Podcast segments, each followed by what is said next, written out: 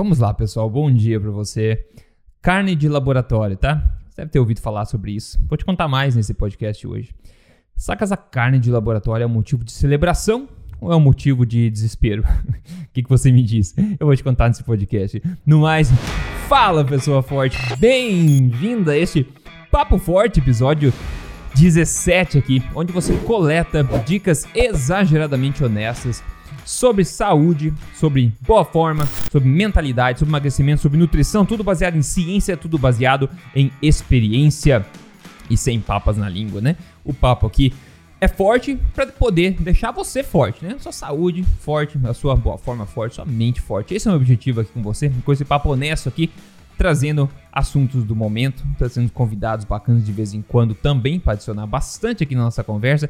Então, se você curte esse podcast, por favor, passe à frente a dica aí. Pessoal, segue lá o podcast do Rodrigo Polesso, lá o Papo Forte com o Rodrigo Polesso, no Spotify, no Google, no Apple, onde tiver. E se você estiver curtindo esse podcast, eu vou agradecer muito a você se você puder deixar uma avaliação sua desse podcast. Isso ajuda bastante a passar esse podcast para mais gente. É informação 100% gratuita que eu faço com carinho para você aqui tentando compartilhar o que eu aprendo no meu dia a dia, o que mudou minha vida e o que eu vou também achar que pode mudar a sua, pode colaborar também para que você viva sendo a melhor versão de você mesmo. E isso você vai perceber dentro aqui desse podcast que carne de laboratório não está incluído dentro dessas coisas que podem ajudar você a ser mais saudável, maravilha? Então, o que eu posso prometer para você é uma conversa honesta, um papo aberto, baseado em ciência, experiência e com pitados e piadas ruins aqui e ali, como sempre, né? Maravilha, pessoal. Vamos lá. Saiu na mídia bem recentemente, nos últimos dias aqui, várias notícias, várias pessoas me mandaram também no meu Instagram lá, se você não segue, Rodrigo Polesso no Instagram, tô no Telegram também, Rodrigo Polesso, todo lugar, só procurar meu nome que você acha. Saiu, eu peguei uma, uma, um exemplo dessa manchete que saiu no, no UOL, tá? Então a manchete foi a seguinte: primeira fábrica de carne de laboratório do mundo é inaugurada em Israel. Eles seguem dizendo que a empresa Future Meat Technologies cultiva células de carne em laboratório e diz usar 96% menos água doce do que a produção tradicional. Tradicional do que? De alfafa? Já vai ver um pouco mais sobre isso, tá? Bom, Começando então, eles usam como argumento mais forte. Primeiro, primeiro de tudo, vamos lá, vamos lá, pessoal. Eu tô falando de carne de laboratório. Como isso soa para você? Carne de laboratório. Imagina se eu chegasse para você e falasse assim, cara, vamos lá em casa no domingo, tô celebrando, tá? 50 anos, as bodas aí dos meus pais, celebrando aniversário. A minha prima teve quatro gêmeos, vai ser uma festança gigantesca. A gente vai fazer vários pratos de carne de laboratório lá pra galera curtir pra caramba, em uma brocolada ainda para acompanhar. Como você instintivamente se sentiria com isso? Vou, tô lá, me dá o convite que eu tô indo. Não, você sentiria, que negócio estranho.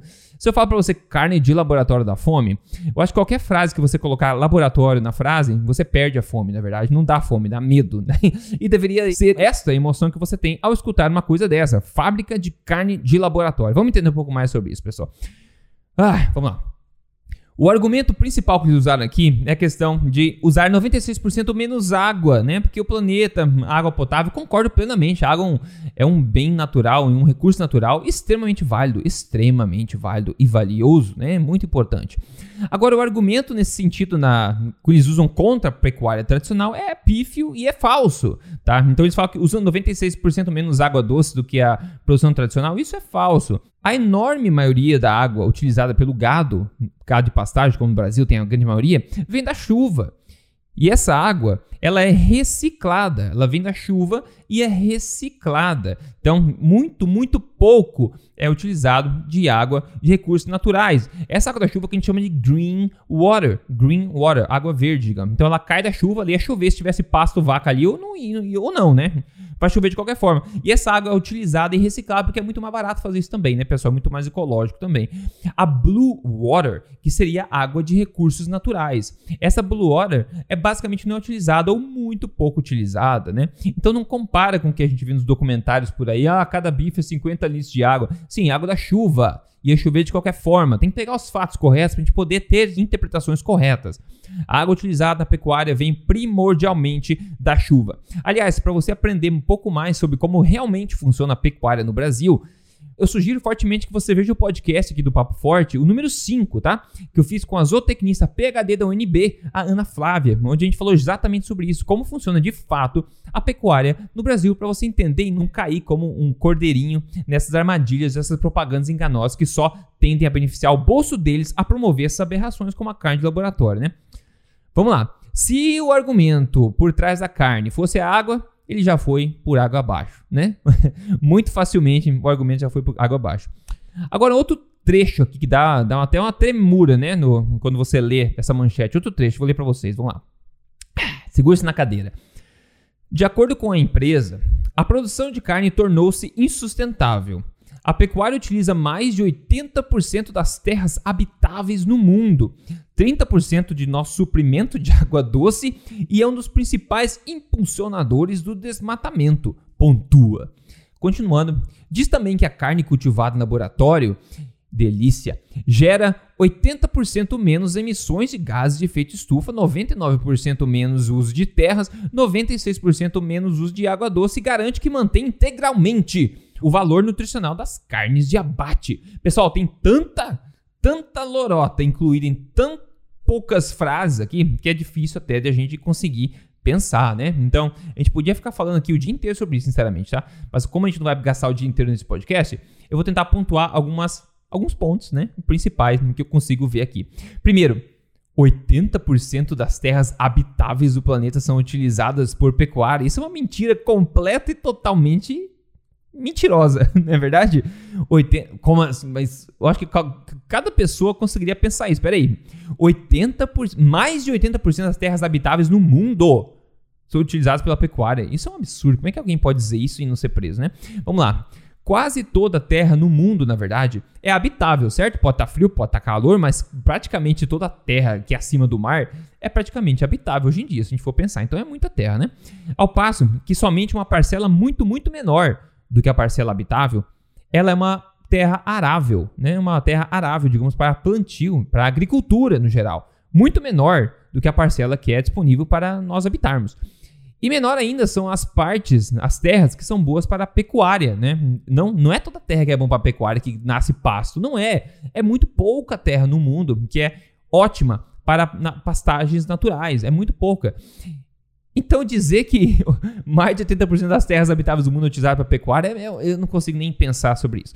Vamos ver alguns dados oficiais aqui, direto da Embrapa, tá? Alguns dados brasileiros, obviamente. Então, 66% das terras nacionais são de preservação de vegetação nativa. Você sabia disso? É um dos países do mundo que mais reserva, mais preserva vegetação nativa, né? E o Brasil sofre aí às vezes pressão desses Nutelas, dessas pessoas mimadas da União Europeia que tem outras agendas, pessoal. É tudo dinheiro aqui, né? Follow the money. Se você segue o dinheiro, você encontra os interesses verdadeiros. Né? Então eles vêm pressão no Brasil. Ah, você não sabe proteger a Amazônia, nós vamos proteger para vocês. Ah, o Brasil tem que separar mais terras. No, eu vou em, no Canadá, por exemplo. Canadá. Ah, Canadá, vocês têm que separar mais terras. O Canadá é um dos países que mais tem árvore no planeta Terra. Assim, a quantidade de verde, de, de áreas naturais no Canadá é uma das maiores do mundo também, se não a maior, não tenho certeza certeza. Então tem muito, e a pressão vem desse pessoal, né? Que já o pessoal já destruiu as terras deles, por exemplo, a Alemanha quase não tem terra virgem, né? Eles vêm pressionar a gente. O Brasil, 66% da terra é preservada. Incrível. Cara, quem desmata de forma ilegal deveria ser punido de acordo, porque você fazer uma coisa ilegal é, tem que ser participar da, da punição adequada, né? Então, a gente não pode incluir crime nisso, porque crime tem em qualquer lugar, desmatamento em qualquer lugar, né? Agora, 30% é, das terras no Brasil são usadas para agropecuária no total. Então, 30% das terras do Brasil são utilizadas para alimentar a população, basicamente, né? Que são para agricultura e também para pecuária combinadas, né? O Brasil é o maior exportador de carne vermelha do mundo, é o maior exportador do mundo de carne. E mais de 80% do gado é 100% de pasto no Brasil. Isso é uma ótima qualidade, uma sorte incrível que brasileiros têm de consumir gado de pasto. Né? Então, no Brasil tem bastante terra, bastante pastagens bacanas e é o maior exportador do mundo. E mesmo sendo o maior exportador do mundo, alimentando a população inteira com carne e exportando uma quantidade exorbitante de carne, mesmo com tudo isso, apenas 13, 13, 13% das terras do Brasil são de pastagens plantadas ok? E 8% apenas são de pastagens nativas no Brasil, né? Enquanto muito mais do que isso é habitável, certo? Vamos combinar, né? Então, a gente vê que a mentira é grotesca mesmo nesse artigo que eles postaram. Então, a gente vê, então, 13% de pastagens plantadas e 8% de pastagem nativa. Se você ouviu o podcast número 5 que eu fiz com a Ana Flávia, por exemplo, ela conta para você que desmatar a Amazônia para você é, colocar passagem para gado é uma ideia burra. Por que é uma ideia burra? Primeiro, porque o, o, a, a, terra da Amazônia não é propícia para é, passagens natural, passagem plantada, não é boa para isso, né? E outra coisa é que também fica muito fora de mão para infraestrutura de frigoríficos. Então, é uma ideia péssima economicamente falando também. Então, a gente vê que essa, esse argumento de desmatar para pagado não é bem assim, pessoal. Tem que conhecer um pouco mais dos fatos além do que é dito. E como eu falei, tem mais detalhes sobre isso. A gente não pode ficar o dia inteiro aqui falando, né? Outro ponto gritante é que segundo Segundo eles, né, essa, essas carnes de cultura, essas carnes de laboratório, elas mantêm uma integridade nutricional da carne tradicional. O quê? Isso eu fiquei assim de queixo caído. Como é que eles têm a pachorra de falar que a carne de culturas, né, de células de laboratório vai manter a mesma integridade nutricional da carne tradicional? Isso é um absurdo. Sabe como é que eles falam isso? Porque eles fazem o seguinte, ó. Vamos ver. A carne tradicional, digamos, tem a cada 100 gramas de carne, tem lá 25 gramas de proteínas, né? Tem lá, sei lá, 10 gramas de, de gordura e 1 grama de carboidrato. Que a carne tem carboidrato sim, tá? Na forma de glicogênio. Dependendo do corte tem um pouco mais, ou tem um pouco menos.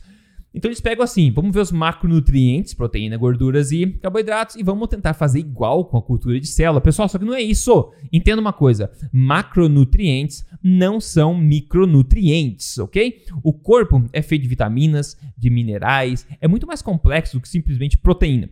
Se eu falar para você que você precisa de 100 gramas de proteína por dia, você pode poderia ir por aí e achar que qualquer proteína vai preencher esses pré-requisitos e você vai se dar bem com qualquer proteína. Não, uma proteína varia muito de origem, varia muito de aminoácido, de perfil de aminoácido, de biodisponibilidade. Tem um universo que a gente pode discutir dentro de proteínas. E o universo é enorme também dentro da, da questão de gorduras e também na questão de carboidratos. Né? Tem muitas coisas, eletrólitos, é, como falei, vitaminas, minerais, a, a, biodisponibilidade disso tudo, a forma né, que, que esses minerais são disponíveis.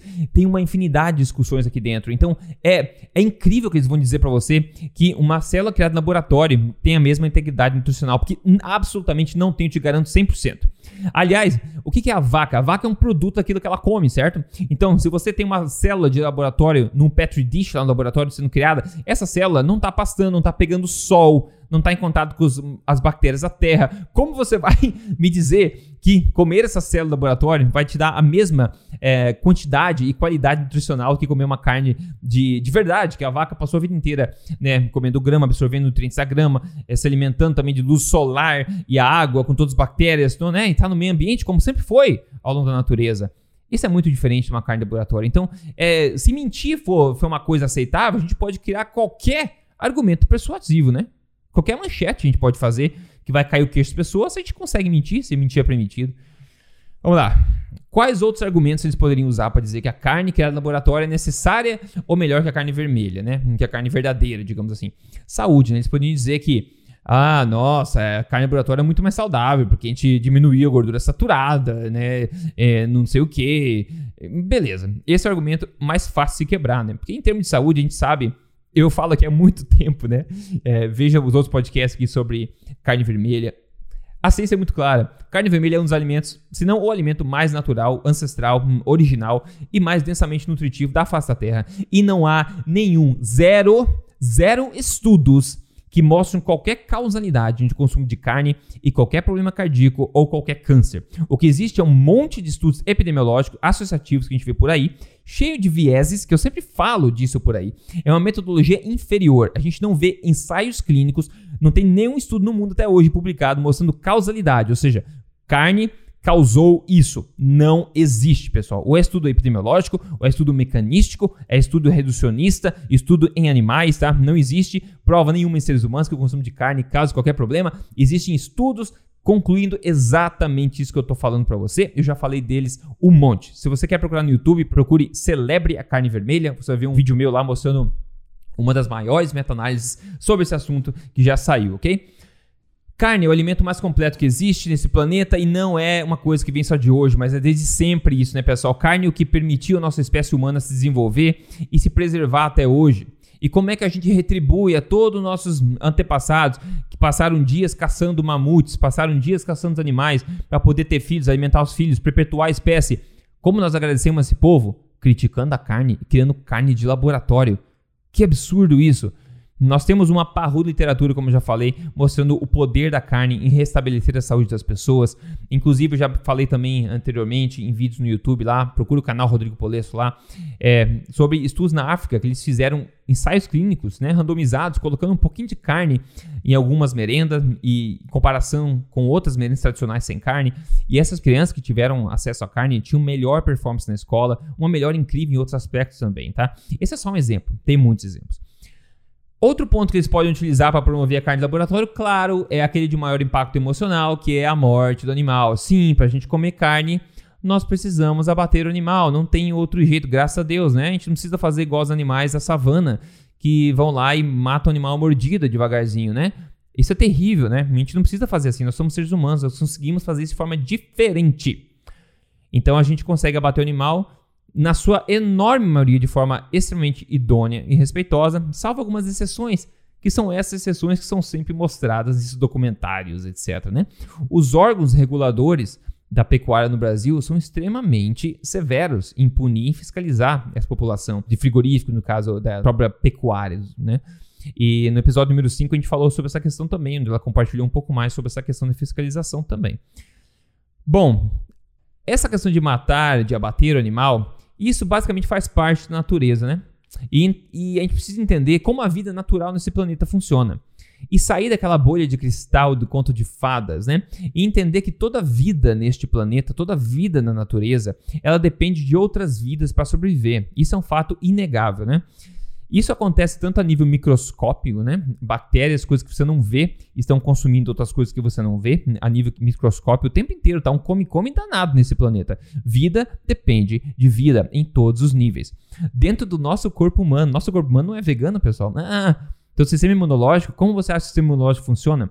Por exemplo, procure no YouTube aí vídeo dos teus macrófagos do sistema imunológico, como é que eles englobam. Eles são verdadeiros, englobam outras organelas, eles são verdadeiros assassinos de outras organelas no corpo, né? Eles englobam e destroem aquelas organelas. Você consegue ver vídeos, inclusive, onde eles vão perseguindo as organelas invasoras, né? E atacam e realmente englobam e destroem ela. Então, o sistema imunológico do ser humano, assim como qualquer animal, não é vegano. Ele destrói vidas, vidas que vêm ameaçar a sua própria existência. O teu próprio corpo, se você é vegano, você está consumindo vida também, porque plantas são vida. As bactérias, as plantas, os micróbios que estão ali dentro, essa vida toda que a gente não enxerga, né? Invisível, também a gente está consumindo o tempo inteiro. Nós somos feitos de bactérias. A gente anda com bilhões de bactérias no nosso corpo. Com mais ainda vírus, a gente tem um viroma no corpo. Tem uma quantidade infinita de vírus no nosso corpo o tempo inteiro, de bactérias. Não tem como, pessoal, você ignorar o fato que na natureza toda vida precisa de outras vidas para sobreviver, ok? A nível de insetos também, insetos matam insetos o tempo inteiro, é assim que funciona. Passarinho come mosquito, mosquito come, sei lá o que que mosquito come, aranha come mosquito. A nível de mamíferos, isso acontece o tempo inteiro na savana, como falei. A nível de peixes, nível de aves que vão comer ovos, vão comer cobra, comer qualquer coisa.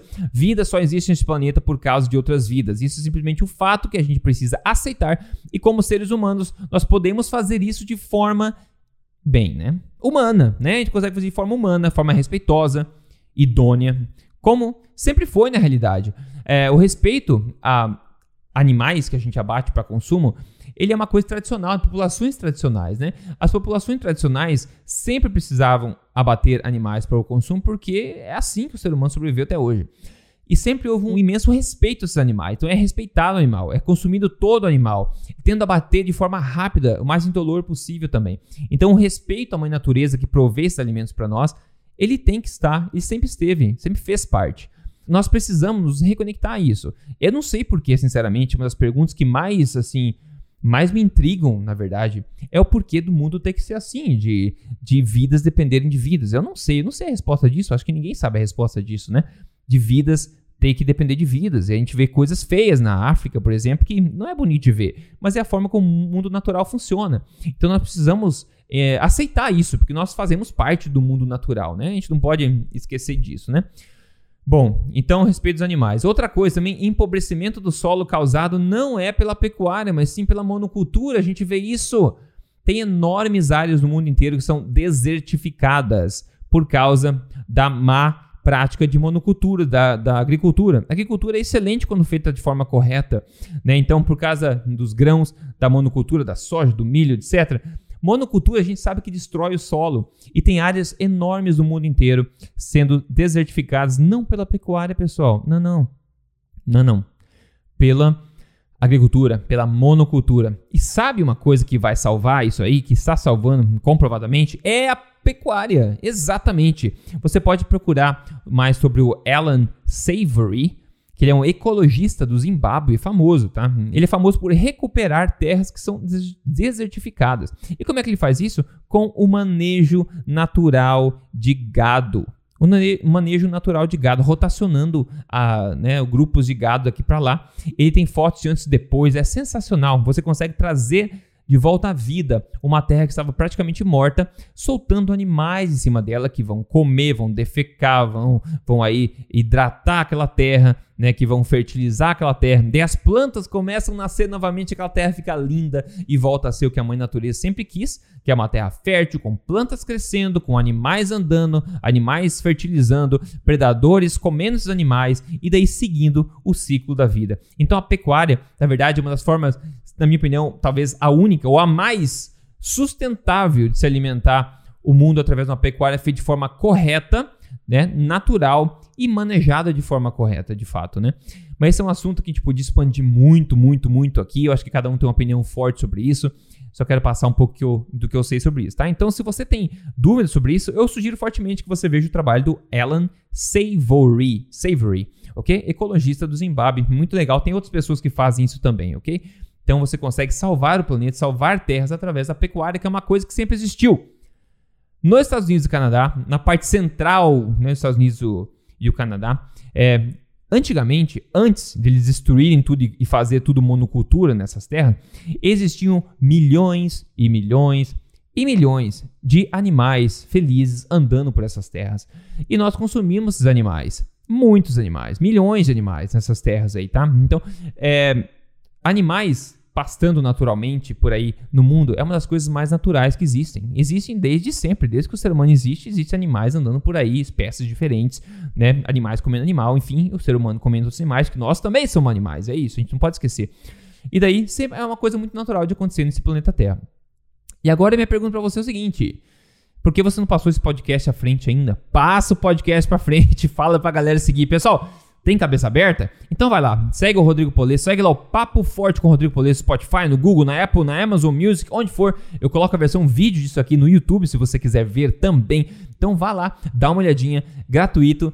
É, não é para todo mundo, é para quem tem cabeça aberta e quem o meu objetivo aqui é ajudar você com informação que não necessariamente vai te agradar, mas com certeza vai te ajudar. E meu objetivo aqui não é ser politicamente correto, é simplesmente tentar o meu melhor para ser correto, ok? Eu não acredito em politicamente correto, só existe correto e incorreto, ok? O que eu tento fazer é compartilhar o que eu acho que é correto. Eu faço o melhor para isso, pelo menos.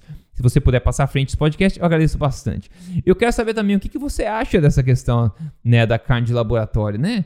Pessoal, que mundo bizarro que a gente tá vivendo hoje, né? Se você falasse pro teu, pro teu avô, tua avó, teu bisavô, ei, tá afim de comer uma carne de laboratório? O que você acha que ele vai falar? Ele vai falar o seguinte, ó. Pss, daquela, né? Vamos, vô, eles estão construindo uma fábrica de carne de laboratório em Israel. Pff, esse vai ser. é, pff, essa vai ser a reação do seu avô, da sua avó, porque ele sabe que isso não tem nada a ver com o mundo natural e é uma coisa completamente desnecessária que vai alimentar muitos bolsos no mundo. Essa indústria alimentícia ah, está interconectada com a indústria farmacêutica, que está interconectada com a política, que está interconectada também com a indústria médica, pessoal. É incrível se a gente começar a puxar esse fio da meada aí, a gente começa a desvendar muita coisa escura, obscura desse mundo aí. Então, cuidado, cuidado, né? Cuidado. Vamos pensar um pouco fora da caixinha, porque a ameaça é grande.